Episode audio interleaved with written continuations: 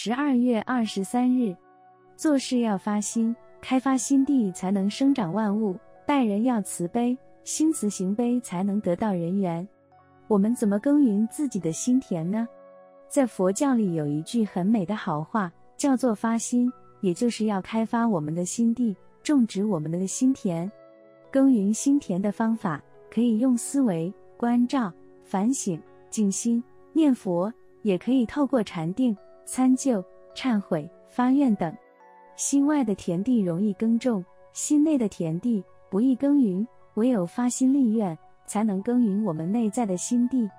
有一天，佛陀出外行脚托钵，遇到一位婆罗门正在田里耕种。婆罗门见了佛陀，即刻向前质问：“佛陀，你为何不自己耕种？为何不以自己的劳力来换取生活所需呢？”佛陀含笑回答：“我时时刻刻都不忘辛勤耕耘啊。”婆罗门不解：“我何曾看过你用犁、轭、铲来耕种呢？”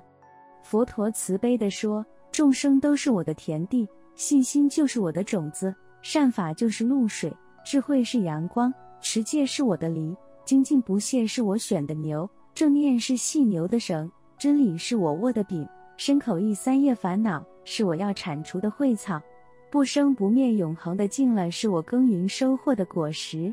雨云：心田不长无名草，幸得常开智慧花。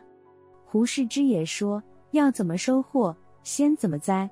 你希望你心田里成长慈悲智慧呢，还是成长愚痴邪见呢？就看你如何耕耘你的心田了。文思修，心内的田地不易耕耘，唯有发心立愿，才能耕耘我们内在的心地。